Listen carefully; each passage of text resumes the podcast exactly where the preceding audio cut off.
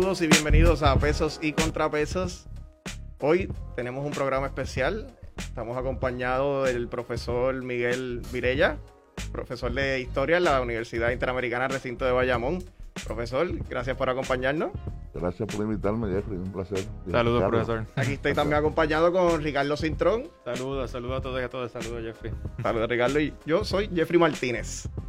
Bueno, este programa lo teníamos pautado ya desde hace tiempo. Estábamos tratando de cuadrarlo con usted, pero pues está como toda esta situación del COVID. Ya ven, también volvimos con las máscaras otra vez porque la, situación se está poniendo bastante feíta. Sí.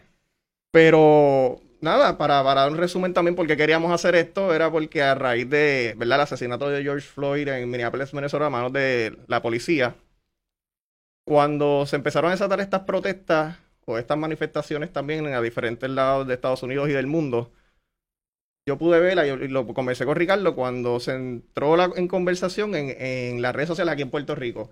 Y cosas que uno entendía que, que era, era algo universal, que uno, pues, que era basic common sense, ¿verdad? Por decirlo así. Empezamos a ver, este, por lo menos a mi entender, bastante ignorancia de parte de muchas personas en las redes sociales. Y ahí rápido yo dije, déjame, déjame llamar a mi profesor de historia de grado 11 y de universidad también, este, a Miguel, y le dije, vamos a hacer esto porque necesitamos por lo menos este, que las personas aquí en Puerto Rico sepan cómo, cómo era la vida y cómo es todavía también del hombre y la mujer negra y la historia, y no solamente en Puerto Rico, sino en el Caribe. Y por eso ahí también vamos a empezar, eh, hablé con el profesor para ver si podemos dar un breve resumen desde los 1500 hasta, hasta el presente. Sabemos que tenemos una hora solamente, pero vamos a tratar ahí de tocar todo ahí, vamos a tratarlo. y nada, quisiéramos empezar un breve resumen de lo que era el, el tráfico de esclavos en el Atlántico, que sabemos que tocaba lo que era Cuba, Haití, Puerto Rico y también Sudamérica.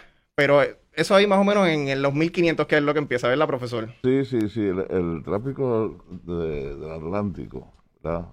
muchos historiadores le llaman The Black Atlantic Trade. No es otra cosa que ese espacio tan grande de mar que viene con un cargamento de hombres y mujeres desde la costa oeste de África. Aproximadamente como 400 personas entre, entre cada, barco. En cada embarcación. entonces casi más de una quinta parte muere, ¿no? Sí. No hay duda de que no hay forma de que la historia, los gobiernos puedan pagar ese tipo, esa trata tan inhumana, donde la mercancía era el hombre y la mujer. Los historiadores se cuestionan por qué esa gente no se levantaban, ¿verdad? Y muchas veces se le motivaban. Es que África es un continente. Entonces, era indiscriminado la forma y manera en que ellos capturaban a estas personas y te podían juntar 50 en un lado, no se podían comunicar, no había forma de conspiración. le tenían terror al hombre blanco. Además que estaban maniatados y una forma inhumana ¿no? en esa situación. Esa actividad económica básicamente la desarrollaron los, los holandeses, portugueses, toda la, toda la cuenca de, Europa. Acuérdate que a finales del siglo XV se descubre América. España se posesiona toda América y detrás de España vino, otras naciones también. Y generalmente el gran asentamiento de esa, trata humana en América se va a dar en el Caribe. Porque el Caribe como islas, tú sabes, la primera actividad económica de esta gente era la búsqueda de oro. Y en el Caribe la búsqueda de oro pues tuvo muy poco tiempo, así que se va a la agricultura y la agricultura el brazo del esclavo. Ese asentamiento duró, siglos, estamos hablando de 12 o 13 millones de personas acá eh, que rompieron toda, toda, toda conexión con su familia en, África. Y ahí es que está el asunto, o sea, el asentamiento en América, en América Central, en América del Sur, en los Estados Unidos, en las Antillas, Centroamérica, o sea, en toda América. Esa situación repudiable, o sea, eh, eh, condenada, ahí se como, como un elemento económico. Pues el elemento económico fue sobre la humanidad, sobre la religión, sobre todo. Y no había forma de detenerla. Además que eran grandes países que tenían... Y como, y como le... Del siglo XV hasta el siglo XIX tarde. Y como le estaba diciendo antes de empezar, que, que vi estos números y por lo menos para mí, no, no que fueron tan impactantes, pero no, no sabía que al principio, pues, el Caribe recibía casi el 48% de, de, de, los esclavos que provenían pues, de África. Brasil recibía un 41%. Brasil solamente y Estados Unidos al principio solamente recibía un 5%. Sí, pero eso fue aumentando a medida que, que, la actividad ganaba, ganaba tenía un futuro económico, ¿no? Brasil por la, por la inmensidad de Brasil, ¿no? Tú vas a encontrar que en el caso de, del Caribe, las islas no eran, no, una, potencia económica en la búsqueda de oro.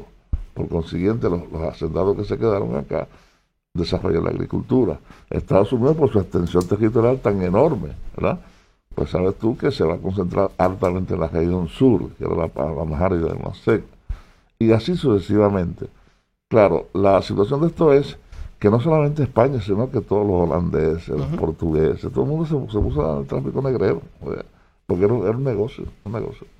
Profesor, y en términos, para, para que nos dé un poquito de contexto del, del grupo de, de, personas de todos estos países en África que fueron, fueron traídos de manera forzosa hacia las Américas, tengo entendido que esto tampoco, esto ocurría en conexión, o sea, no en conexión, sino en conversación con los líderes de todos estos países donde seleccionaban, ok, pues tú te vas a llevar este tipo de personas que eran los que nosotros consideramos como con los despreciables, como con los criminales, etcétera. No, no, era indiscriminado, era indiscriminado, o sea, tenían colaboradores de negros también en África, ¿verdad? Sí. Era indiscriminado. Claro, hay un, hay, un, hay un dato que es importante señalar. Acuérdate que España, que se apropia de toda América, Centro-Suramérica, este, va a estar comprando esclavos indiscriminadamente, pero va a notar que en ese tráfico de negros, de esos esclavos que está sentando allí, vienen esclavos musulmanes. Mm. Mm. Y España había tenido un problema con los musulmanes, que peleó con ellos hasta el siglo XV, ¿no? Y encontró que eran, eran, esclavos diferentes. Oraban, se comunicaban con ellos, eran, como que más listos, más, más entendidos en el asunto. Y España detiene ese tráfico, entonces se pone más, más, más, más, más exigente. ¿De dónde te trajo este? ¿De qué religión tiene? O sea, y esa situación pues tuvo un poco, porque bueno, que España estuvo peleando con los musulmanes, uh la guerra de conquista, 6 o 7, 8 siglos, ¿no? Y ese elemento, pues eh, España lo, lo, detuvo a tiempo. El resto, acuérdate que no hay idioma, no hay religión, no hay nada. Se, va, se le va a romper su personalidad. Y ahí es que se pierde todo. Sí, que me imagino que entonces también esa, el tratar de, de cortar ese, ese, ese esclavo musulmán era, era por eso, porque eh, el musulmán ya tenía esas creencias tan fuertes que iba a ser difícil este, meterle el, el, cristianismo, o por lo menos que estuvieran de acuerdo con, lo que estaba pasando. África es musulmana, toda la parte sur de España es, musulmana, acuérdate. Sí. Ahí fue el asentamiento de, y, este pueblo. Y me estuvo curioso que usó la palabra lo de este que muchas personas piensan que pero ¿por qué no se alzaron los, esclavos? Y ahí podemos tocar uno de los primeros países en el Caribe que queremos tocar, Haití. Ah, bueno, no, eso pasa. Acuérdate que eh, son personas que vienen temerosos, eh, sin nada, ¿no? Y obviamente tienen que pasar el siglo XV, XVI, XVII, casi XVIII, XIX. Mencionaste a Haití porque Haití los otros días cumplió, a raíz de la, de la, hace unos días que pasó la Revolución Francesa, que fue ayer el año de la, de la Bastilla Fíjate que Haití era una, era una, era una colonia francesa, España se la había cedido en el siglo XVII. Y los haitianos era, la, era la, la, la, joya de la corona de Francia, porque Haití más del 90% de la población era esclava negra. Y España la tenía como una factoría de azúcar que exportaba para Francia toneladas. Y para Sobre el 40% del azúcar de Europa y el 60% de su café provenía de, de, de ahí. El, 40% sí, es mucho. considerable. Sí de una sola isla. pues Haití, como tú bien mencionaste, la Revolución Francesa ocurrió en 1789. Anterior a esa había, había dado la revolución de las 13 colonias. Y los haitianos, fíjate, Haití se convierte en la primera república negra en el mundo, donde los mismos esclavos se levantan, ¿no? Y le van a reclamar a los franceses, ustedes que están luchando por igualdad, por justicia, eso queremos nosotros. Obviamente, este, pues, está peleando desde el 1791 y en 1804 tiene su independencia, ¿no? Lo que más debe llamar la atención es que esa, siendo Haití una república temprana en el siglo XIX, 1808, no impactó el resto de las, colonias españolas. Porque España le tenía terror a ese movimiento revolucionario Y no es hasta el 10 que México, Venezuela y otras naciones más deciden desarrollar su política revolucionaria. Lo que hay que observar es que Haití, siendo la primera república de América, se constituye por 20 razones históricas la nación más pobre del mundo. Sí. O sea, todas las naciones le dieron la espalda a los mismos Estados Unidos.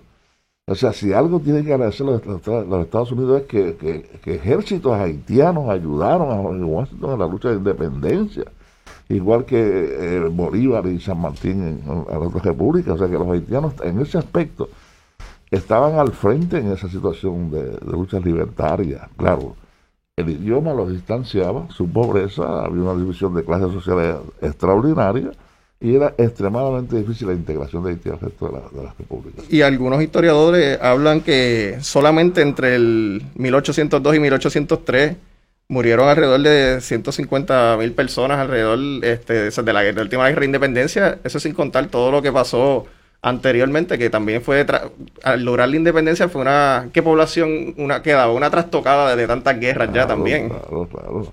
Haití tiene, tiene problemas religiosos, tiene problemas este, raciales ellos mismos, problemas de, de, nivel cultural.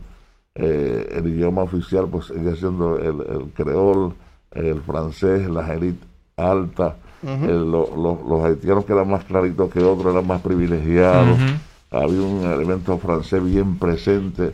Francia castiga a Haití por la independencia, le pide que le indemnice, los haitianos, los bobos al fin les indemnizaron a los franceses, las naciones vecinas, o sea, eh, eh, Thomas Jefferson, que era presidente al momento de la independencia, tenía que ayudar a Haití, le dio la espalda, o sea que, Haití se va sola. Sí. Con una, con una, un, con, sin, sin, sin, sin, una plataforma económica, había unas distancias extraordinarias, o sea, unas luchas internas muy fuertes.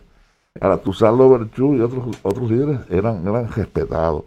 Claro, Napoleón Bonaparte se quedó mordido porque, porque, le dieron una pena a su ejército. Pero entrampó a Toussaint y se lo llevó y lo asesinaron por allá. O sea, que Haití entra todo el siglo XVIII, duro para ella, todo el siglo XIX. O sea, Francia reconoció la independencia de Haití ya para los casi los años 30. ¿eh? Que, que, los haitianos se sentían franceses, ¿verdad? Y eran, miraban a Francia como, como, como, la estrella del norte, ¿no? Con mucho orgullo. Pero por Haití se cátedra en ese aspecto. A mí, me estuvo curioso que, que antes de, de, la revolución y la emancipación de, de los esclavos en Haití, que sí existía una clase de, de gente negra que estaba, que eran a lo mejor hijos de hacendados, que sí estaban hasta por encima de, de, ciertas personas blancas, que, no, que por lo menos las personas blancas pobres.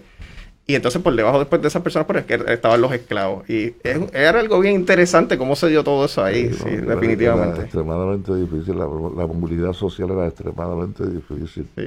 El haitiano analfabeta, el haitiano de, de color de tel más oscura, el haitiano pobre no podía aspirar a, nivel social. Toda, esa, toda esa condición la va a estar arrastrando hasta bien entrado el siglo XX, donde el creol y el, y el, francés van a estar... Entonces, ese, coge este elemento, otro elemento es la religión. Tú vas a encontrar eh, unos intelectuales, un trabajo sobre, de investigativo sobre los intelectuales haitianos de, los, de la década de los 30 al 40. Eh, y encontré que había una gran cantidad de, de, intelectuales extraordinarios, todos eran socialistas, no eran católicos. Ellos acusaban, acusaban a la Iglesia Católica de, que, de, estar en contubernio con los atenientes, mm. de erradicar, tú sabes, el vudú, que era la religión oficial de, estos grupos, y de promover, eliminar también el creol, que, era y que hablaran francés. Y esa posición de esos intelectuales duró todo el tiempo, toda esa literatura de ellos, ¿no? Eh, y tú no vas a encontrar en América, Haití se, mantiene aislada todo el tiempo, todo el tiempo, eh, Y quería entonces entrar a Puerto Rico en ese, en ese momento histórico también, porque este, mucho, mucho se habla de cuánto era de verdad la población esclava en Puerto Rico en ese momento, si, si había, si había muchos esclavos, si no habían tantos. Bueno, acuérdate que la esclavitud se da se, por ley marzo de 1873. Los historiadores hablan de 23, 29 mil, 28 mil esclavos. Pero tenía que haber más. Porque un esclavo era una propiedad que, tú tenías que, que tú tenías que pagar el impuesto porque te estaba produciendo a ti. No hay, ese, ese, dato se ha perdido. Claro, lo que hay que seguir es qué pasó con esos esclavos, cómo se pudieron integrar a la sociedad, dónde están, tú sabes, qué hicieron. Pues se pierde, tú buscas la literatura nuestra y tú vas a encontrar a, a los hombres, a los afrodescendientes, en trabajos modestos, ¿ves? pues albañiles, eh, peones, etcétera, etcétera. O sea que tú no vas a encontrar presencia intelectual, presencia educativa de nuestro elemento afrodescendiente, en el caso de Puerto Rico, hasta entrado el siglo XX. Sí, el siglo XX. Claro, tú me puedes hablar a mí del siglo XIX, bueno, profesor, del siglo XIX, Betance, este, habían otros negros ahí, estaba Miguel Enrique, que era un negro que tenía esclavos, que tenía barcos, perfecto, uno. Pero, pero, pero, pero como sociedad, o sea, no había, no había, no había ese, ese elemento, ¿no? Eh, yo estaba consultando un libro que sacó Puerto Ramos Perea hace un tiempo, que él pudo recoger en las primeras décadas de los años 20, del siglo XX, alguna contribución de algunos intelectuales eh, afrodescendientes puertorriqueños, ¿verdad? pero era una literatura de vanguardia, ¿verdad? una literatura, pues eran casi todas eran socialistas, eran tabaqueros y eran, eran personas de, mucho intelecto. Y entonces, pues en Puerto Rico, pues estábamos, claro que no existía esa esa clase social como podía existir en, Haití, que estaba esa persona negra que, que sí, que, que, era, tenía dinero, aunque no tenía ningún poder político más allá, pero sí era hijo de algún este de hacendado que lo liberó y, le dio y le dio algún tipo de propiedad. Aquí, eso, aquí en Puerto Rico no, Puerto no, no, no, Aquí el negro trataba de avanzar para convertirse en mulato y luchar para que lo reconociera el, el, dueño de la hacienda, ¿no? Pero desarrollo económico que lo, ubicara socialmente en una posición de privilegio era cuesta arriba, era cuesta arriba, era cuesta arriba. Bueno, primero que no tenía propiedad, o sea, era, era trabajador por eso era que había que, había que seguir el rastro a esos 29.000 o 30.000 personas que quedaron libres, a ver cómo se integraron a la sociedad nuestra. Eh, había también un alto índice de, de, mezcla racial, indios, españoles, etcétera, ¿no? Eh, y eso en parte ayudó, pero la, la figura, por eso es que tú ves que la, la, figura del maestro Rafael, que es un maestro negro, ¿no? Que enseña de gratis, cobra tanta prominencia, porque, porque, porque esta persona tan sencilla, ¿no? Pues hace una escuela de párvulos y, casi todos los patutos nunca pasaron por sus manos, ¿verdad? Eh, igual que en su hermana, muy, muy, muy cerca a la, iglesia. Pero fuera de eso, hay un, lapso bastante amplio para registrar nuestros hombres y mujeres. Fíjate que, que, que el afrodescendiente tiene que estar peleando desde tiempo. O sea, aquí hay una, hay una famosa conferencia, asamblea, a la altura de 1884-85, la conferencia de Berlín, donde Otto von Bismarck ofrece a Alemania para reunir a los grandes países de Europa, Francia, Inglaterra, Holanda, Alemania, para dividirse a África, compañero. Para dividirse a África, del 83 al 84 al 85 hasta el 86. Eso se vino bien, bien claro con la Primera Guerra Mundial donde ya, ya toda Europa estaba metida allí y este pedazo es mío, este pedazo es mío. era difícil sin consultar a los dueños de ese territorio. ¿eh? Estados Unidos de observador, de observador en ese aspecto. Fíjate que si, cuando tú analizas la, la, Primera Guerra Mundial se va, se va a pelear en Europa, se va en la tercera Europa. Estados Unidos está de observador, entra al, final en el 17 al 18 y termina la guerra. Y es el que, es el que dicta las pautas, ¿no? Es el que le empuja la, la famosa organización aquella de, la Liga de Naciones a, Alemania y le quita los pedazos. O sea, eh, que, que, eso impactó a África también, ¿no? Y eso, pues, entonces hay que, hay que mencionarlo así. Entonces, la, la, también, también había, supuestamente también, según estaba leyendo, pues también la población, este, por lo menos no se pudo dar la, una revolución por lo menos de esclavos en Puerto Rico tampoco, porque, y como ya mencionó, no, no, a lo mejor no había tantos esclavos, también falta un poquito de datos para, para saber cuánto había, pero que por lo que a veces se presume no, no había tanto, también era por la por la falta de capital financiero puede ser. También cuando se otorgó lo de la revalsura de gracias, vinieron muchos, como estuve hablando con usted, vinieron muchas personas huyendo de la de las guerras de independencia de México y Perú, vinieron para Puerto Rico, que lo que también aquí había era mucho criollo, que, que, también muchas personas que cuando se vino a dar lo del grito del Ares, todas las personas, los, los, intelectuales o las personas que estaban organizando todo eso, además de también de Betances y eso, eran, eran personas criollas también, ¿no? A lo mejor no estaba esa esa población grande de, indígena o, también africana, pero también donde, donde esas ¿Dónde esa comunidad se terminó asaltando aquí en Puerto Rico? ¿Dónde, ¿En qué lugares pues se...? aquí se menciona los asentamientos de esclavos, en el caso de Puerto Rico, se va a dar en las costas. Todas las costas de Puerto Rico, las centrales azucareras. El elemento negro afrodescendiente se, se va a estar asentando en las costas porque ahí estaban las haciendas azucareras y eran, eran para trabajar ahí, ¿no? En el centro de la isla, el campesino, el hombre blanco pobre, ¿no? Se va a centrar allí, que es llamado campesino, y se van a estar mezclando.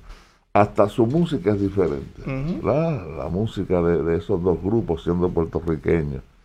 Hay un, hay un, hay un, hay una, hay un activo mezcla racial en Puerto Rico, blanco, negro, etcétera, mulato, hay una gran cantidad de mulatos como pasa en Cuba. Pero decirte que tiene poderes, o sea, terratenientes de la raza negra es extremadamente difícil porque eran brazos de la agricultura, ¿verdad? Mencionamos el grito del área, el grito era una expresión revolucionaria de un, de un gran sector de la población de criollos, como tú mencionas, ¿no? Que eran hijos descendientes españoles, que estaban, estaban, estaban maltratados por los mismos españoles. Este, no hay esclavitud, en Puerto Rico no hay esclavitud por animales, la esclavitud es repudiable siempre. Hay personas que dicen, no, porque en Puerto Rico se trataban bien, eran esclavos y eran maltratados y eran marcados con el carimbo. Y hubo levantamiento, o sea, eh, hubo, hubo, claro, que la represión era violenta, ¿no? O sea, cuando tú ves a, un tal palacio que, que, te llama, te, aplica los compontes, es que él sabe que, que, la, que los negros se están alzando en las costas, en las haciendas, están incendiando casas, etcétera y para, para ejemplarizar pues, los, los, los, pica, los hace pedazos, y entonces era extremadamente difícil, los intimida. Pero sí hubo, hubo, hubo, hubo, hubo, eh, demostraciones de, repudiar la, la, condición esclavista, ¿no? Este, en los incendios y, la, y las masacres, ¿no? No como en otros países, porque la represión era, era, era bastante fuerte. El cimarronaje era muy alto, o sea, aquel esclavo que se escapaba, se metía al monte y se encontraba con otros panas allá que, eran, que se habían escapado, que era esclavo cimarrón. Y allí pues, muchas veces conspiraban, pero dando golpes así. Fíjate que no hay una conciencia nacional como en Haití, que era, que era había una, organización política muy fuerte, ¿no? Este, aquí eso tiene que madurar, tiene que madurar, tiene que madurar para que ya cuaje, ¿no? Se levante un poco el asunto de la expresión política violenta, como pasó con, con Betance, ¿no? Donde logró integrar. Pero entonces, si tú miras la formación ideológica, el, trabajo de nuestros patriotas, pues gran parte de su vida adulta la va a pasar en el exilio, Hostos, Betances, que son las figuras prominentes en ese aspecto. Eh, y España en eso está tranquilo. España, Betances es un médico probado aquí, cuando llegaba aquí, por los y lo buscaban porque, era porque, porque, España le temía a, la, a la mentalidad revolucionaria de Tanz. Profesor, yo le pregunto, en términos de, es que eh, precisamente eso que estamos tocando, de que aquí, pues lamentablemente muchas personas consideran que pues que aquí la esclavitud no se, no se experimentó de igual grado, igual magnitud que en otras partes del mundo. Eh, ¿a, qué, a, qué, ¿A qué usted entiende que se debe eso, de que, de que esa todavía sea parte de la narrativa? Eh, de muchas personas. no, no, eso es falso. La esclavitud fue tan violenta como, en Estados Unidos. Porque el esclavo es la, la, la falta de libertad. La falta de libertad. ¿Qué hace el patrón? Te va a intimidar y te va a maltratar, te va a cortar los brazos y te va a dar latigazo para que tú no te rebeles. ¿eh? Pero aquí hubo, hubo levantamiento, hubo incendio, ¿no? Eh, el esclavo era esclavo. Si iban a la iglesia, el esclavo se sentaba afuera con su, con su, con su este, amo y qué sé yo qué. Era la misma situación. Le quitaban los hijos igual propiedad privada, o sea, lo, marcaban con el carismo. Y si el tipo se fugaba, que se convertía en un cimarrón para meterse allá al monte, el que compraba ese esclavo tenía que dar, eh, era, un artículo eh, que tiene dueño, ¿no? Y se buscaba un lío. La Gaceta Rápido publicaba, mira, se me escaparon cinco esclavos, tienen tal denominación. Un negro de 20 años, que entonces, la gente lo odiaba, ¿no? Tú perteneces a un tipo a un dueño de Sotomayor allá en Bayamón, donde sea, ¿no? Pero era, era igual, claro. Acuérdate que Puerto Rico, por su tamaño territorial, no había una cantidad enorme de esclavos libres, eh, de esclavos, perdón, en la, fuerza laboral. Además que la esclavitud ya no resultaba eh, económicamente viable. Factible. Mucho contrabando y mucho asunto que, la esclavitud no, no, era, no, era, no era viable. Tal, tardamos muchísimo en abolirla. Eh, y no fue de inmediato, o sea que hubo un periodo ahí de, 10 o 12, 15 años eh, en lo que la persona puede integrarse a, la sociedad, ¿no? Porque todavía su vida, su vida personal estaba, estaba atada, vamos. ¿Verdad? Decía, bueno, ya tú eres libre. Bueno, ¿qué voy a hacer yo que libre? ¿Y qué voy a hacer ahora? yo, yo, yo trabajo 30 años aquí. ¿eh? Que, que, después que también después de muchas mucha, muchos de los esclavos terminaron siendo agregados también, me, supongo yo. y peones. Sí. Pero lo que podían conseguir, pues. Exacto. Sí. Entonces, antes, entonces, antes de seguir tocando cómo, cómo todo esto afectó el Puerto Rico de ahora y la mentalidad de las personas, también para tocar entonces en ese tiempo en Estados Unidos, ahí para llegando a la época de, la guerra civil. Sí, en Estados Unidos, pues fíjate, ya, ya es otro escenario, es otro escenario mucho más grande los asentamientos de esclavos se van a concentrar en todo Estados Unidos, pero mayormente en la parte sur. Es un país eh, económicamente bien poderoso, ¿verdad? Que tiene un tráfico de esclavos intenso. Eh, ahí era, era, ahí la, la, diferencia social era bien marcada, ¿no? Ahí, ahí no había, era, ahí como dependían prácticamente de brazos esclavos, era bien marcada. Todavía, bueno, todavía, tenemos los, los estragos de esa situación, ¿no?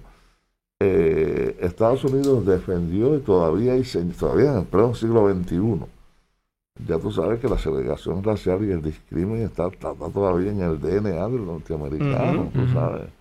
Eh, ese asunto que tú trajiste ahorita, este, Jeffrey, de, George Floyd, cómo eso ha provocado ¿no? una reacción en cadena de la cuestión de la discriminación racial. Por eso eso lleva años gestándose años estándose. Y hay gente que ahora dice que, esa guerra no fue por, por, la esclavitud. Tampoco estoy diciendo que, el norte lo hizo del bien de su corazón, obviamente había otros intereses, pero, pero sí era el foco principal. Sí, no, no, ahí la figura que, tienes que analizar es a Abraham Lincoln. Lincoln. La decisión de Lincoln fue una decisión política y económica, no social. Social era abolir la esclavitud. pero él decía, mira, tengo la nación dividida, congreso que yo voy a hacer. Y los esclavos se fueron más de 8 o 10 estados del sur y han montado una nación, estamos divididos. El Congreso de Bobo, una nación dividida no se va a sostener. Así es que vamos a, vamos a obligarlos a entrar. Y esa es la, esclavitud. Lincoln decía, mira, si yo puedo liberar cinco esclavos y, y, unifico la nación, chévere. Pero no, eso no, no funciona. Hay que obligarlos a entrar. Y entonces, si tú analizas, los, militares de los confederados no eran soldados aguerridos, eran con un odio, con un temor, ¿eh? Porque desde niño están viendo ese hombre negro trabajando de sirviente, maltratándole, ¿verdad? Y a los soldados les decían, mira, si perdemos la guerra, ese negro que está en tu, te va a violar a ti, a tu esposa. O sea, ellos, peleaban con una, uh terrible.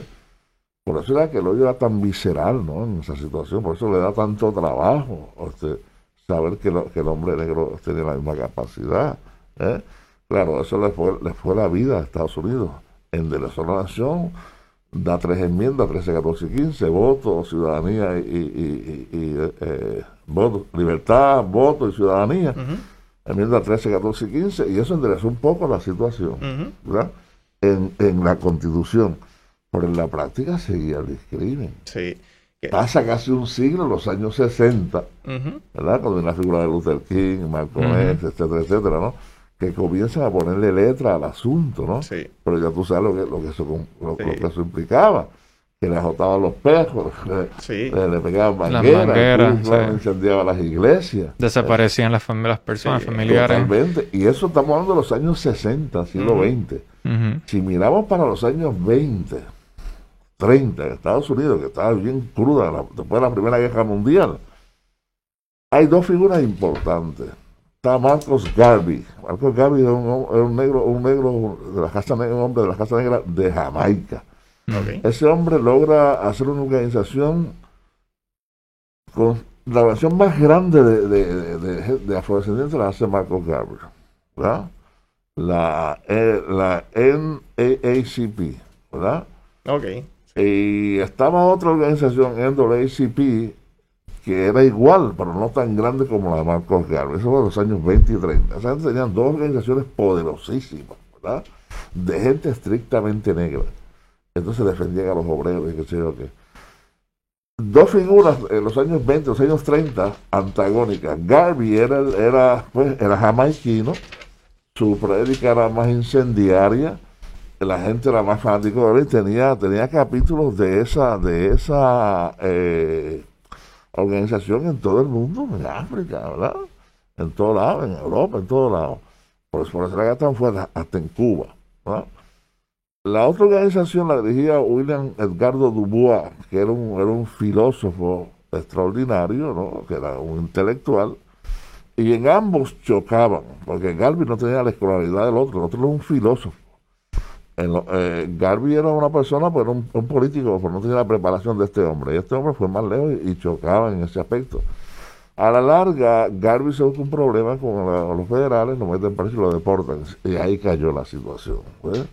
De las dos, todavía queda la NAACP, la National Association for Advance of Color People. National Association for Advance of Color People, todavía está viva. La de, la de, la de Garvin no, la verdad que pues, se, desapareció. O sea que esa, y, desde ahí vienen, eso fue en los años 30. Luther King entra en los años 50, 60, ¿no?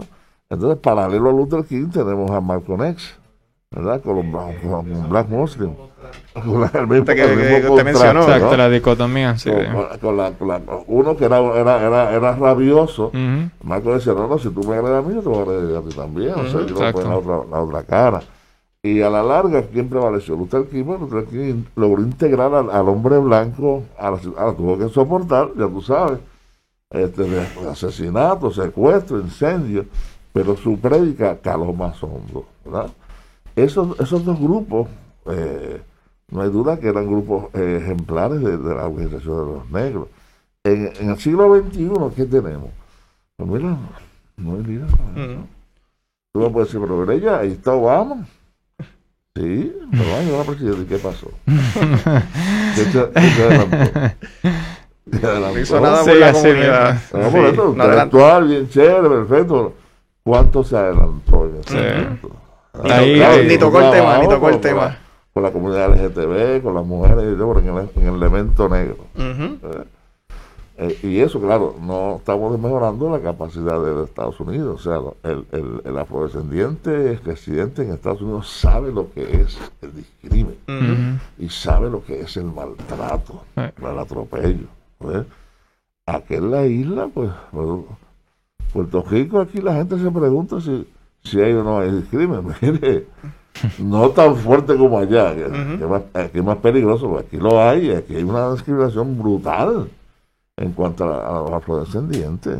Es solapada, pero la hay. Es buena gente, pero imagínate, con, cosas peyorativas. Sí, porque viene, viene el argumento de que como somos, como somos muchas mezclas, tenemos familiares que son más oscuros, más claros, etcétera, pero, y eso lo, lo hemos vivido, o sea, con nuestras familias, amistades, etcétera, que está el, el discurso, bueno, te vas a fijar en alguien, pues mira, procura que sea como que más clarito para mejorar la raza, no vayas y la dañes. Eh, y, ahí siguen, pues, el, el, pelo bueno, el pelo malo. Ajá, y, los famosos, y, los famosos diminutivos. Sí, que ah, utilizamos, o sea... Él es un negrito buena gente. Fíjate, y en ese discurso, estaba leyendo un artículo de Elmo, Elmo, el profesor de Sagrado Corazón, de que en el discurso de las, de, las tres razas, se, se desaparece el negro. Por eso que dicen, no, que no hay discriminación, una mezcla de tres casas, blanco, indio y africano. Y eso hemos seguido Happy Video. No, no, no, no, no. Esa, esa, esa, esa situación de, de, de, los Estados Unidos, que o sea, revolucionó todo el asunto, ¿no? Trae otra vez el asunto racial. O sea, y aquí ya tú sabes, aquí la gente hay un nivel intelectual muy fuerte. Aquí tenemos en todos los aspectos sociales presencia competitiva de la intelectualidad del negro. Y es un tema que se tiene que traer. Yo le decía a un compañero que el tema sobre el racismo es como aquella salsa cuando Moisés estaba en el desierto, que al día y no se, o sea, que estaba ardiendo y no se consumía. Era vida. Pues el tema del racismo en Puerto Rico es así mismo. La gente dice, ah, pero es una changuería. Sí, hacer la palabra favorita de todo el mundo ahora. presente siempre porque la gente tiene que acostumbrarse, porque acuérdate que el crimen es aprendido. Exactamente. Pues hay que comenzar a desaprender eso. ¿eh? Uno, uno, muchas veces te dicen a ti 20 cosas sin herirte, pero lo, tienen aquí en la cabeza. Pero yo tengo amigos negros y ¿cuál es el problema? ¿Eh? O sea, ese, ese, tipo de cosas, pues entonces eso necesita educación. Sí. Es educación y aceptación. Es como una persona de, de, la LGTB o de las Porque ese mismo dice que tiene amigos negros, pero ve, le llega a la hija a lo mejor con el ah. novio negro y después dice, ah, es un tema, un tema. y le quería preguntar también que cuando estaba hablando de, de, de Malcolm y, y, todo esto, quería, quería preguntarle sobre porque veíamos estas organizaciones como el NAACP que usted mencionó y también veíamos este grupo de, musulmanes y el grupo de Black Panthers. ¿Cómo eso se, tradujo en Puerto Rico? ¿Eso, ¿Eso hubo bastante movimiento de eso o eso no, hubo tanto movimiento de eso aquí? En Puerto Rico los Young Lords que estaban en Nueva York, en Puerto Rico ese tipo de, movimiento no se da. No se da, No se da, no, se da. Empezando cuando entrabas a, las fraternidades, hay fraternidades de blanco y fraternidades de negro. Uh ¿Eh? Phi Epsilon Chi era una, una, fraternidad que era, eran, excluyentes de negro pues, o de blanco. Y la universidad, sabes que uno aspiraba a llegar a la universidad. Sí. Eh, aquí te, puedes, te podría haber citado doña Ruth Fernández, que es una mujer que, cantaba bello y, en una de sus, de sus nos, narra de que para ella entrar a cantar con su agrupación la, mandaron a entrar por letras y no, no, yo me por el frente y, ese tipo de cosas, a veces uno tiene que atreverse, ¿verdad? Y hablar de estos temas abiertamente sin ofender. Sí, tener la conversación. Pero, tener la conversación, pero con firmeza, tú sabes. Eh, tú vas a ver el argumento de que, mira, no hay negros en los partidos políticos. Bueno, pues entonces en Puerto Rico sociedad de negros. ¿Por qué no, por qué no van? Es posible que sea un negro de clase media que no quiere que, que, que el elemento racial venga, ¿verdad? Que es muy posible. Pues eso hay que erradicarlo con la educación, tú sabes. Eh, eh, por eso es que es tan difícil el, asunto. Tú, estás, tú vas a, los Estados Unidos y ya tú sabes, a, qué atenerte, ¿no? Pero aquí, pues mira, aquí tú no sabes por dónde que te, vas a comentar la cosa. ¿eh? Claro que hay una mezcla intensa, intensa, intensa. Pero si no hay un elemento educativo que tú puedas bregar con esto y superarlo, te, te vas a caer los patas arriba.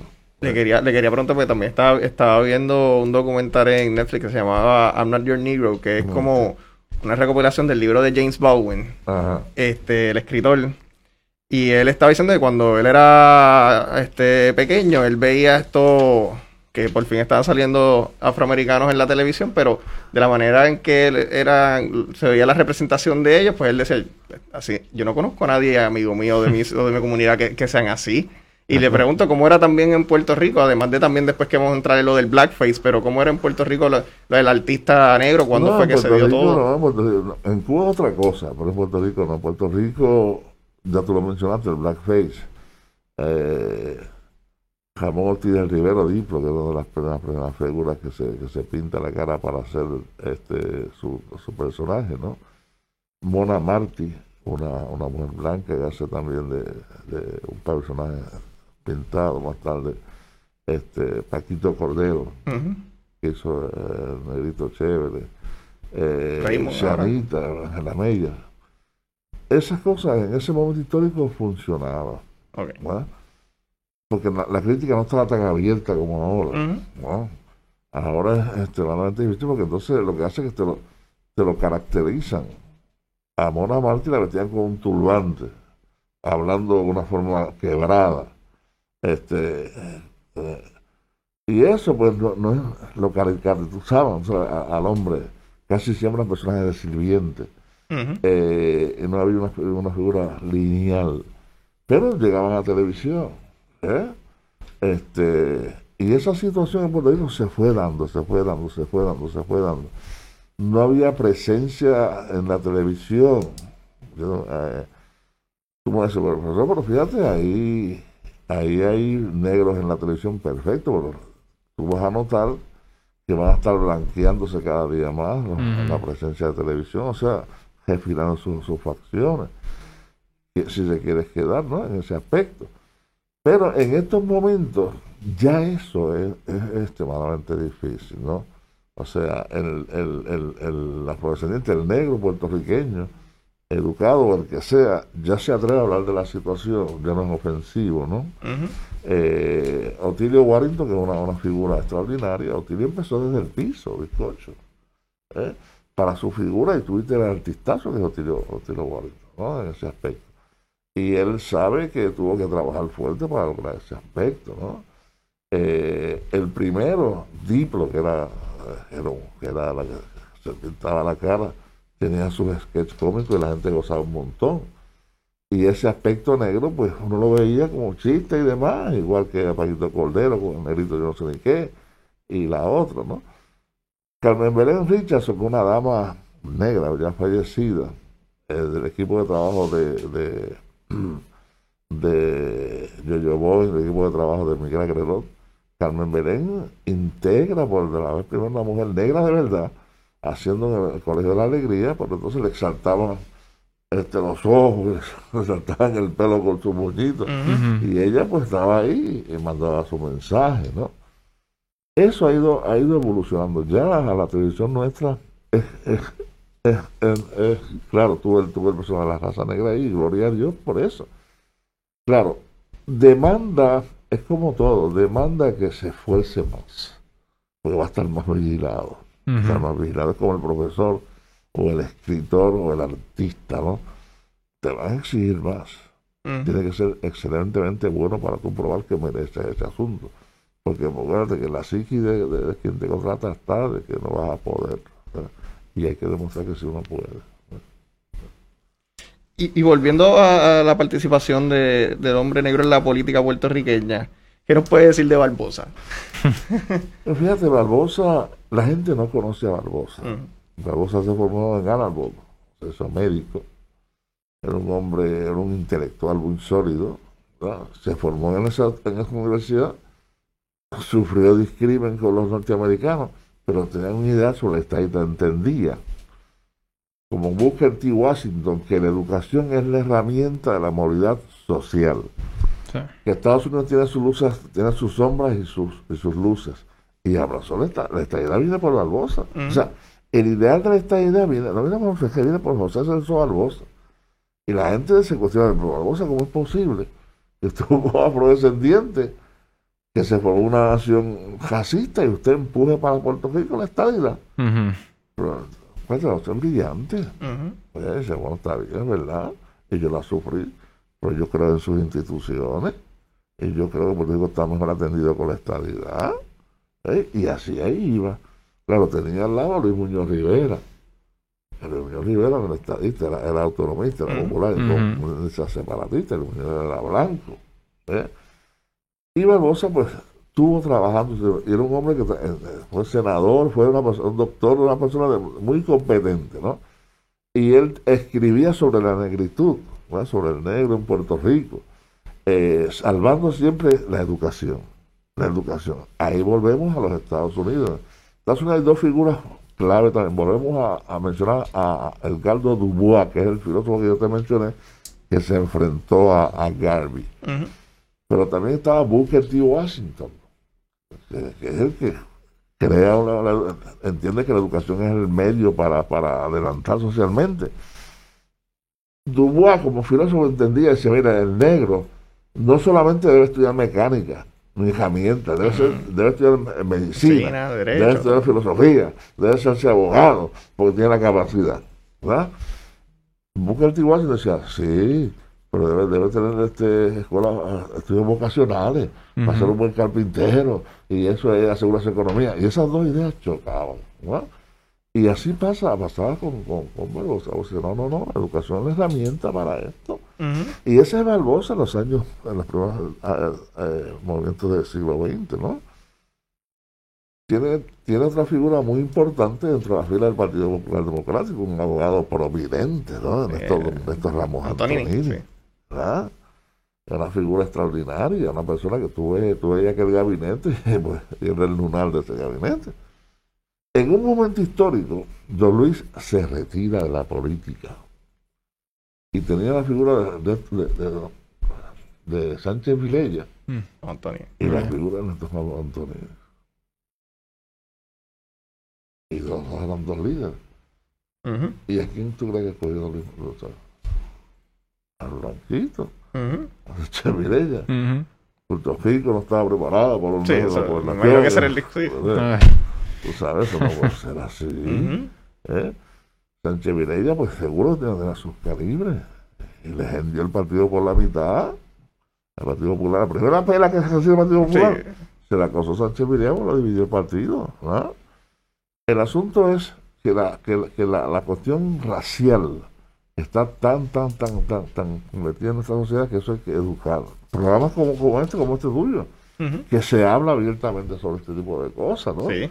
Y la gente educándose puede, puede dialogar con eso. No es fácil, todavía no es fácil que una persona eh, sea aceptada en una familia blanca como, como, como, como compañera.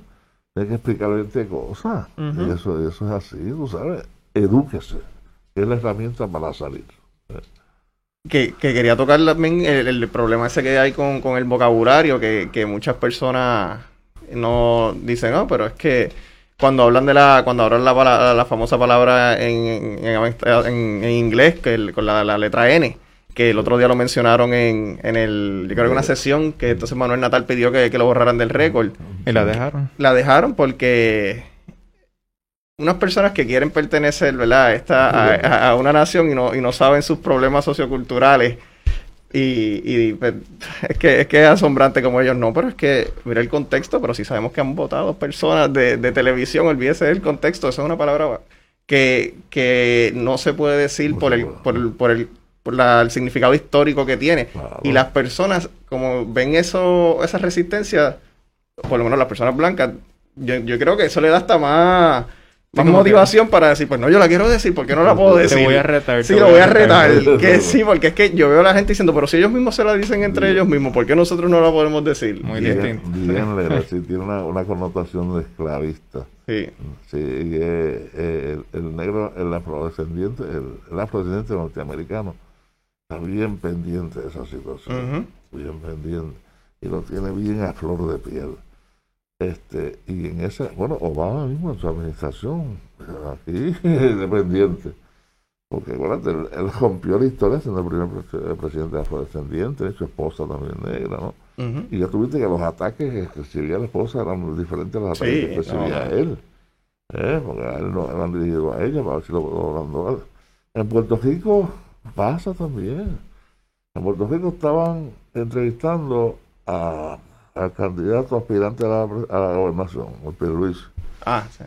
Él trabajaba por allá en Luisiana, por allá, Ah, a Sí, La Plata. sí. Este, A mí me acompañaba un prietito también. Sí. Mira, pues, ¿verdad? Él es el prietito de la familia.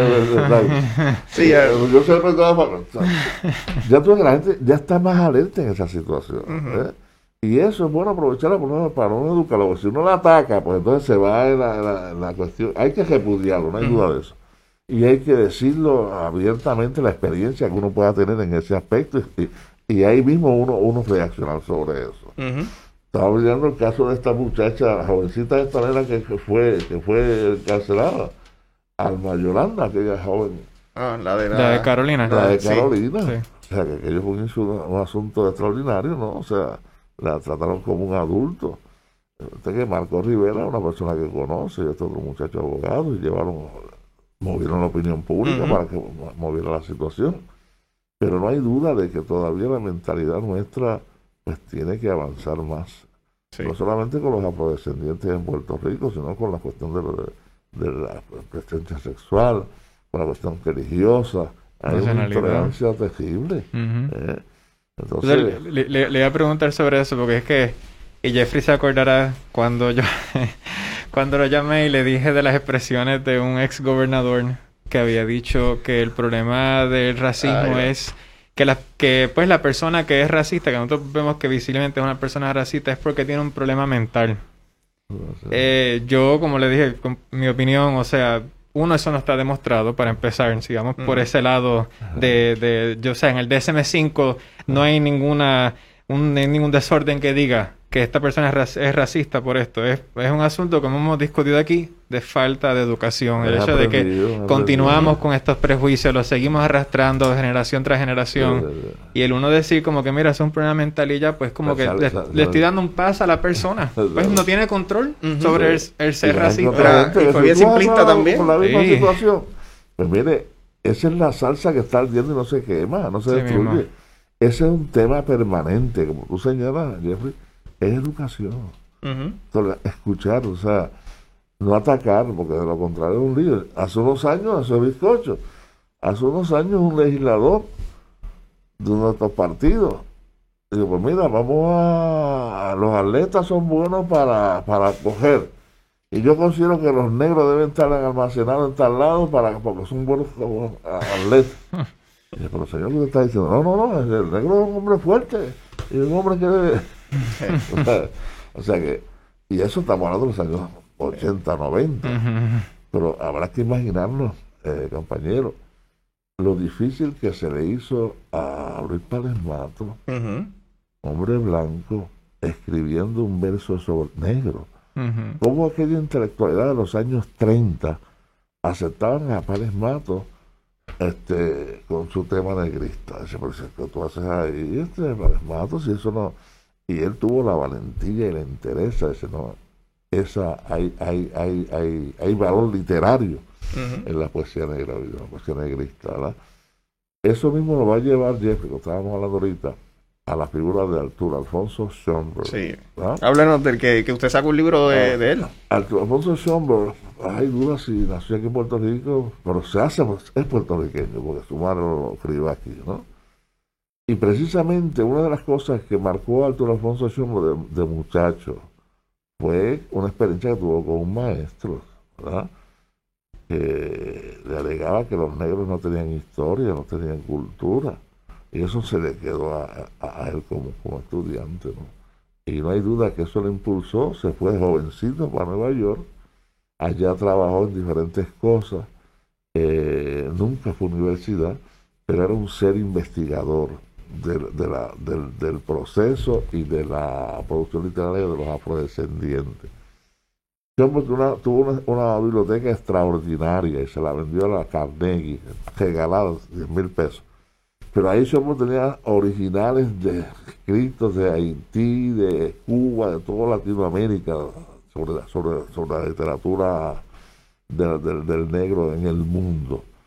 Eh, al punto de que Arturo Alfonso Chombo se convierte en uno de los, de los, de los más respetados estudiosos de la cultura negra en el mundo y en los Estados Unidos, sin formación universitaria, sin un investigador, investigador extraordinario.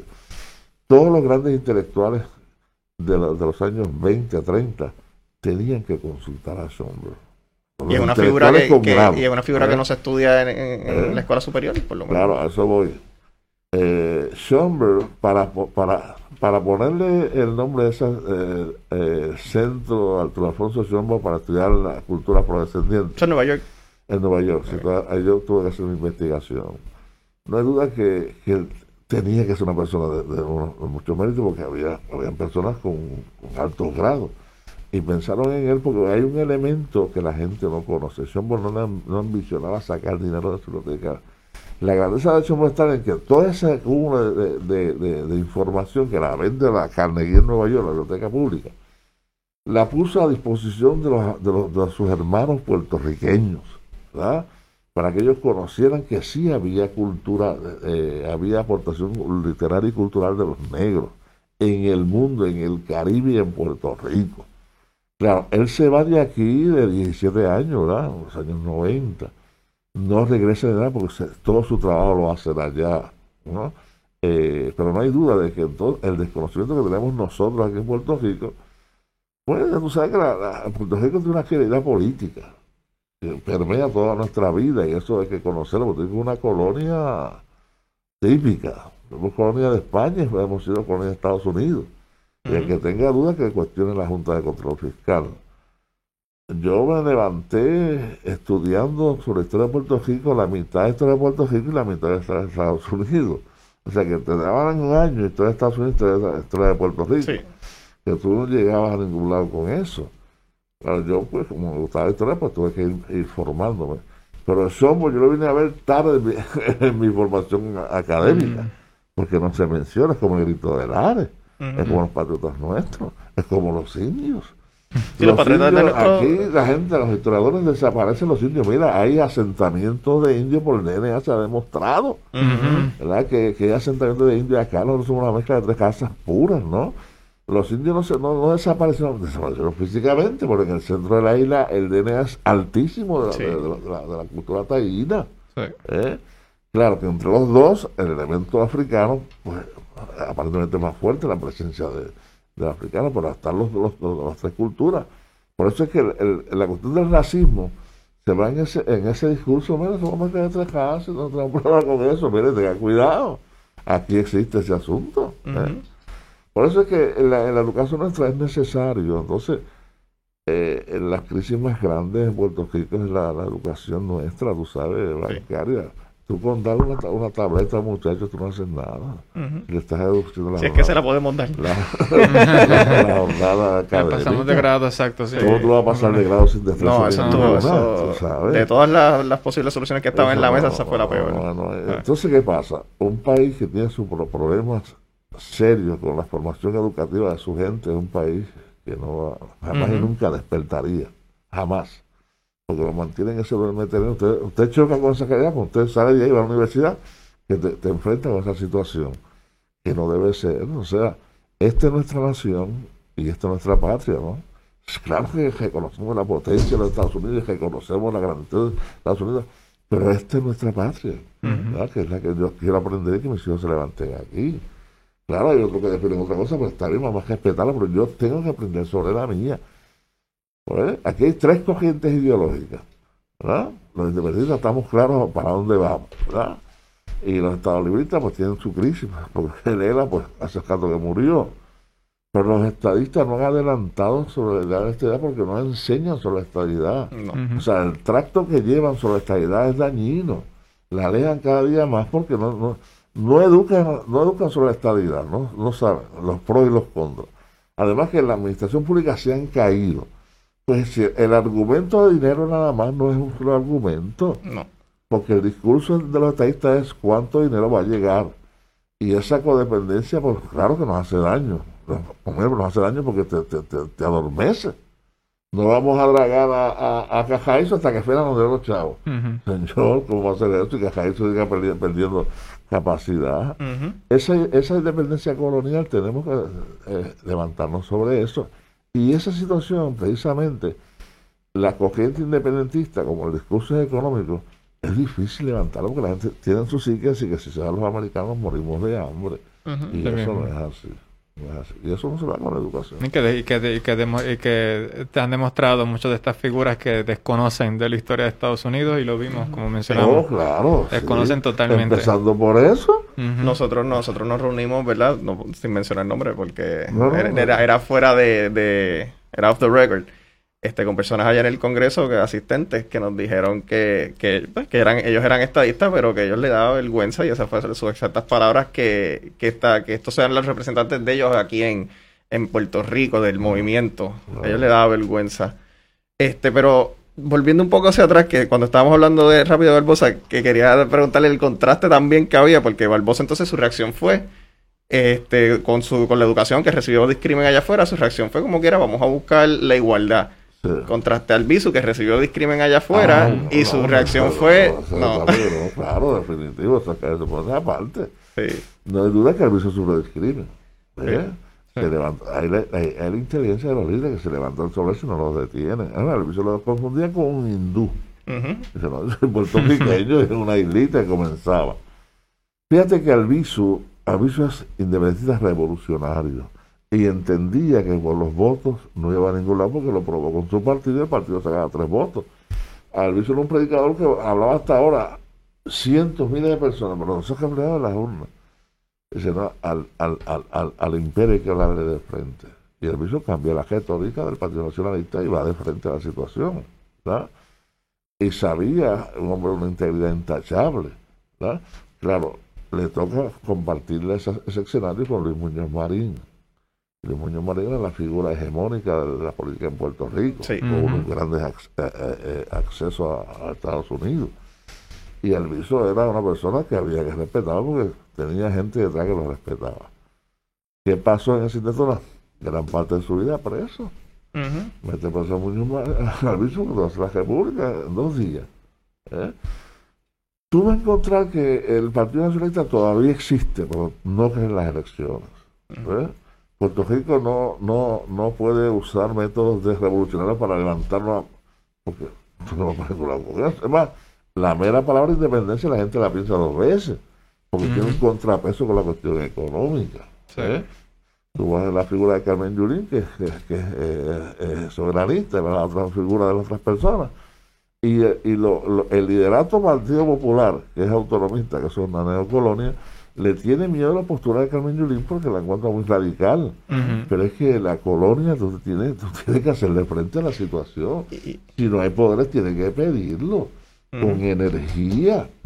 y yo creo que, que el Bisud era en ese tiempo de, los de los más energéticos, o si no, el único que, que declaraba esa puertorriqueñidad de verdad y de, y de también de, de la mujer negra y del hombre negro. Claro. Y lo llevaba bien, eh, bien en el orgullo, en el pecho y, lo, y lo decía ahí sin miedo. Yo creo que era el único que estaba hablando así abiertamente de, de- de la puertorriqueñidad. No, exactamente. sí. La parte de valor sacrificio es de todas. Y él entendía que la lucha entre, entre dos, dos puertorriqueños era la derrota de la patria. ¿eh? Eh, y eso siempre lo mantuvo. Y era la figura más o sea, la figura que tú, la gente que conoce el viso, sabía que no era una persona violenta, todo lo contrario, extremadamente religioso y conservador en su aspecto de respeto. Pero él sabía, este es mi patria, es la que yo voy a defender por Ujú. estos medios. Y era aquí en los Estados Unidos, a Luis- a Luis y a todo ese grupo de, de nacionalistas, ¿no? Que marcaron la pauta. ¿eh? Eso, eso es así. Claro, si tú sigues esa misma trayectoria, pues tú vas a ver la figura de Aviso se detiene, se encarcela, se agiganta la figura de Muñoz Marín. Eh, desarrolla el Estado Libre Asociado, lo inscribe, ¿verdad? Eh, desautoriza el uso de la bandera como un, como un símbolo revolucionario. Entonces viene, viene el intercambio económico, eh, crea un sinnúmero de agencias para promover la industrialización en Puerto Rico con unas ofertas extraordinarias y se monta el proyecto económico de Luis Muñoz Marín, ¿verdad? con la industria foránea. Sí. O sea, a la industria le daban una, una, una, unas ofertas que no podían negar, la deserción contributiva, plantas fichas, 20 cosas. Me aseguro que esos años de la administración popular fue una bonanza económica. Pero entonces no se hablaba de la debilidad del Estado Libre Asociado. No era un pacto, no era un pacto, nunca fue un pacto. Los Estados Unidos siempre fueron dueños de Puerto Rico, al punto que el presidente dijo que lo iba a vender por lo, lo- Sí, lo- nos dijo que- Sí, podíamos ven- lo o podían, sea, podían la vender a Puerto tiene que Rico. conocer eso. ¿ah? Todos los líderes de Sánchez Vilella, Hernández Colón, Aníbal, y todo el mundo, mire, sabe que es eso, el otro, el otro, bueno, ¿cómo se llama el otro? Este, Eh, García Padilla. García Padilla. Pues mire, que conozca eso, empiece de ahí. No, no, esto es un- no es ningún pacto. No son muy buenas. Por eso es que la diferencia tiene que marcarse porque ¿cómo tú vas a detener, cómo tú vas a, a- a- a- a exigir respeto ante el soberano? El norteamericano respeta al individuo que se le enfrenta porque sabe que estamos con la mano tendida y nos, estamos despreciados nosotros en, en los Estados Unidos por eso. Porque nosotros no sabemos ni administrar nuestro presupuesto. ¿eh? Y profesor, para, para ir acabando, tocando, tocando su, su pueblo, su pueblo natal, Guayama, Ah. para tocar el tema también de, de lo que podría ser que se tocó con, con, con la congresista Rashida Talib, que se, nosotros hablamos de ella, de lo que sería como que el racismo ambiental, el environmental racism, que creo que, que lo podemos ver con las personas de Guayama, con lo de la ceniza, que si eso fuera otra comunidad no tendríamos ese de- problema. De, de un sector bien pobre de Guayama, ¿verdad? Todavía está esa amenaza latente, hermano. Llega a ser Eh. otra, otra comunidad y No, no, ahí yo, digo, yo soy de Guayama, vivo allí, vivo en Guayama. Y no solamente esta, esta planta de carbón, las otras compañías como la Philips, que era una, una generadora de, de- de gasolina y aceite y diésel, esa gente impactaron toda esa costa por ahí para abajo. Eh, en Guayanilla igual, o sea, entonces se van a, se van, se van, se van a anquilosar en, en, en, áreas eh, económicamente detrimentes. ¿eh? Hay un amplio sector de raza afrodescendiente, en ese sector no está la carbonera esa. Y si usted ve esa, esa, esa montaña de carbón es impresionante. ¿eh? O sea, ¿cómo usted va a bregar con eso?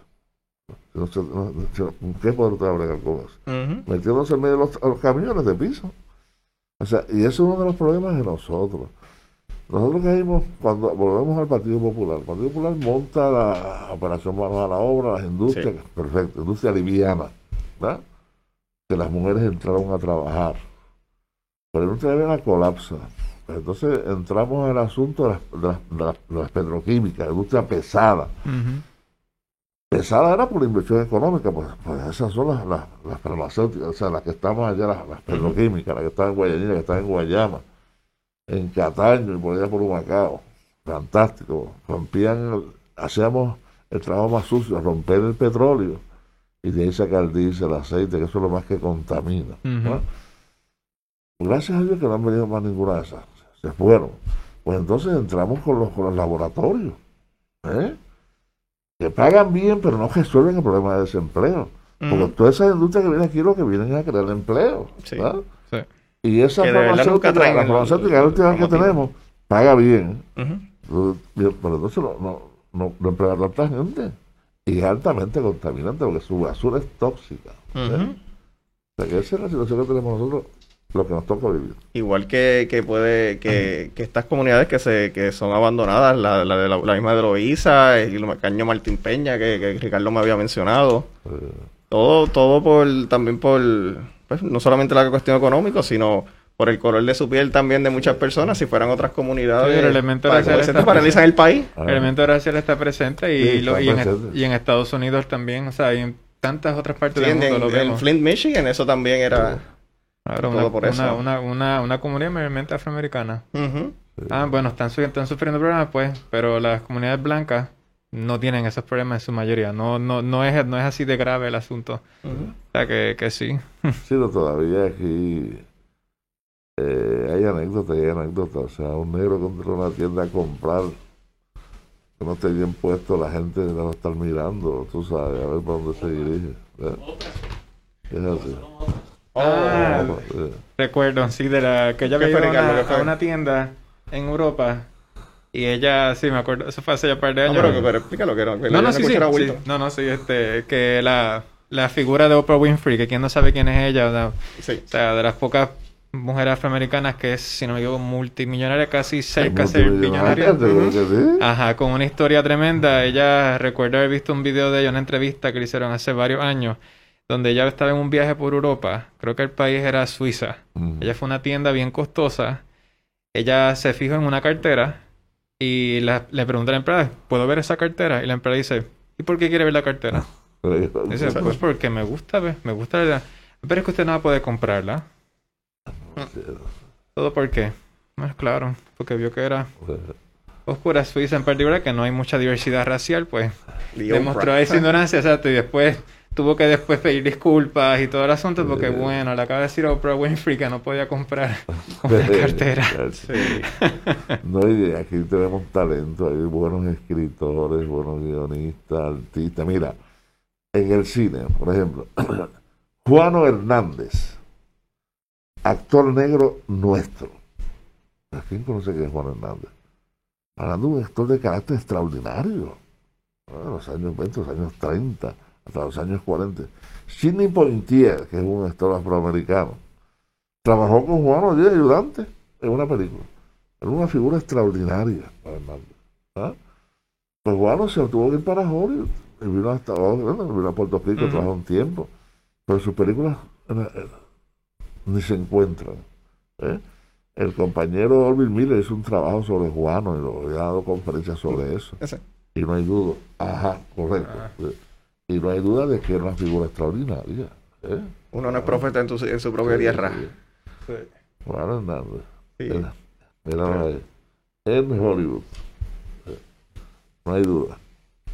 Bueno, profesor, este, ya, ya hemos aquí culminado tiempo, la hora, pero quisiéramos seguir. Bueno, teníamos un montón también de material porque es que empezar de, del siglo XVI no está fácil, pero quisiéramos extenderle otra invitación, ¿verdad? Para otro claro. momento seguir hablando de esto. De este tema. un placer, ha sido un placer para mí. Esto es, este es mi trabajo, trabajar, enseñar y hablar y conversar. No, y, Sí, yo, yo los invito también a ustedes. Yo tengo un programa radial en WIPR Radio 940, se llama El Conversatorio. el conversatorio. ¿en dónde? Ahí vale de, dos, de 11 a 12 de la mañana los viernes. Y ahí entrevistamos todo el quehacer cultural e histórico de Puerto Rico. Ok. O sea, que como ustedes... La estación, la estación de radio es cuál otra vez? La, WIPR Radio. La WPR. Ok. Sí, sí, que no, estamos por- no la van a vender, eso es nuestro. Estamos allí en ¿Y están otra vez de- de qué hora a qué hora? Estamos allí para... ¿De qué hora a qué hora están otra vez? Eh, en WPR Radio, 940 Radio, un AM, pero se graba, se graba por internet, sí. O sea, cualquier proyecto que ustedes tengan histórico así mismo, pues Ah, están perfecto. invitados para, para lo mismo que estamos haciendo aquí. Ah, chévere. Se llama, ¿Cómo se llama, profesor? Se llama El Conversatorio. El El, Conversatorio. Conversatorio, que es un programa cultural y educativo. Ahí entrevistamos a artistas, todo el quehacer cultural de Puerto Rico, del siglo XIX, siglo XX. Artistas, compositores, artesanos. Mañana tengo, mañana es viernes, mañana tengo a, a Palmira Ríos. profesora. Ah, mira, está ahora, está ahora en la pantalla, ahí. El viernes. Ah, ah, ah, ah, mira, ah, mira. Siempre, ese, siempre está con, ese, ese otro profesor. Sí, ese Miguel, Miguel es mi compañero. Sí. Ok. Sí. Ok. Ve Pues lo ya. graban, entonces sube por para abajo. Ah, pues ya saben, Sí, cuando WIPR. tengo alguna cosa me dice para, para, para entrevistarlo Perfecto. ya. Perfecto, sí, O gracias. de varias. Sí. O cualquier proyecto que tenga. esa, esa revalida va a estar buena. Vamos a ver si los compañeros que... Un saludo otra vez a Camilo, a Verónica y a Paola que deben estar Hola. estudiando. Espero que no se la cancelen con todo lo que ha pasado. Ojalá que no. No, y recuerden, nos pueden encontrar en Facebook, Peso y Contrapeso, que estamos ahora aquí en Facebook. Pueden encontrarnos en la en Spotify, Anchor, Y en Twitter. en en Twitter. Instagram. En Twitter es Pesos PR y en Instagram es Peso y Contrapeso. Muy bien. Sí, este pronto también va a estar, como ya les dije, va a estar en Spotify, Apple Podcasts y también Anchor. Anchor, sí. Muy bien. La calidad se impone. Ustedes son jóvenes, la producción es muy buena, van a ser profesionales y no se quiten, porque hace falta estos, estos espacios. Gracias, no Sí, Gracias por este, esa palabra. Y gracias. Gracias. bueno, eso ha sido todo por hoy. Ricardo, llévatelo. Sí, que tengan todos unas buenas buenas tardes y recuerden las mascarillas cuando salgan, si no tienen que salir, quédense en sus casas, por favor. Ricardo, no me la dejo quitar hoy. Tenemos que bajar estos casos. Sí. Gracias, Wilton. Vámonos. Sí.